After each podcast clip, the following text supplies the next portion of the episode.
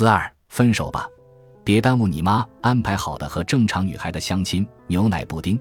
虽然我自己也身处一段爱情之中，但其实我觉得抑郁症患者不太适合谈恋爱。一是相较跟正常人谈恋爱，对方要给予我更多的耐心和关注，这对他而言很不公平。二是相较正常的女孩，我更加敏感，更害怕对方不爱自己或者嫌弃我有病，但又舍不得分开，结果搞得双方都筋疲力尽，痛苦不堪。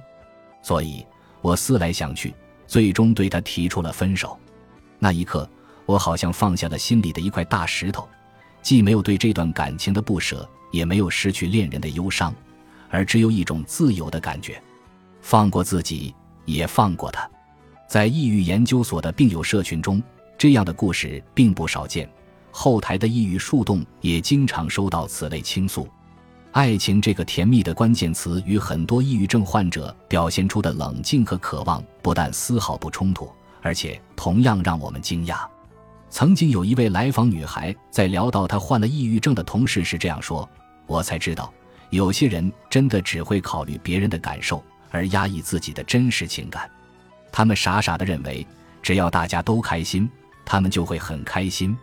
但是这完全是错的。”我们不能因为他们的善良和不善表达，就把他们的付出当作理所当然。在享受他们的温柔的时候，我们也应该回馈同样的细心与关爱，才不会压垮他们。其实，爱情的本质依然是一种亲密关系，恐惧或担忧只是病情在亲密关系中投射的场景。很多患者是由于原生家庭不幸福。在成长环境中埋下了抑郁的种子，才会得抑郁症。但在后天认知培养的过程中，爱情和亲情、友情的不同之处就会逐渐暴露出来。爱情这种亲密关系之所以特殊，是因为它跟朋友关系、工作关系完全不一样。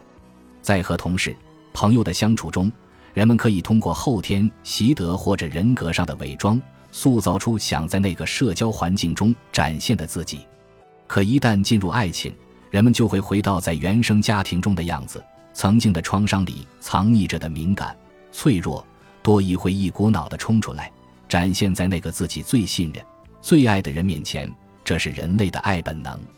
爱一个人，就像大脑感冒了一样，是没办法伪装的。本集播放完毕，感谢您的收听。喜欢请订阅加关注，主页有更多精彩内容。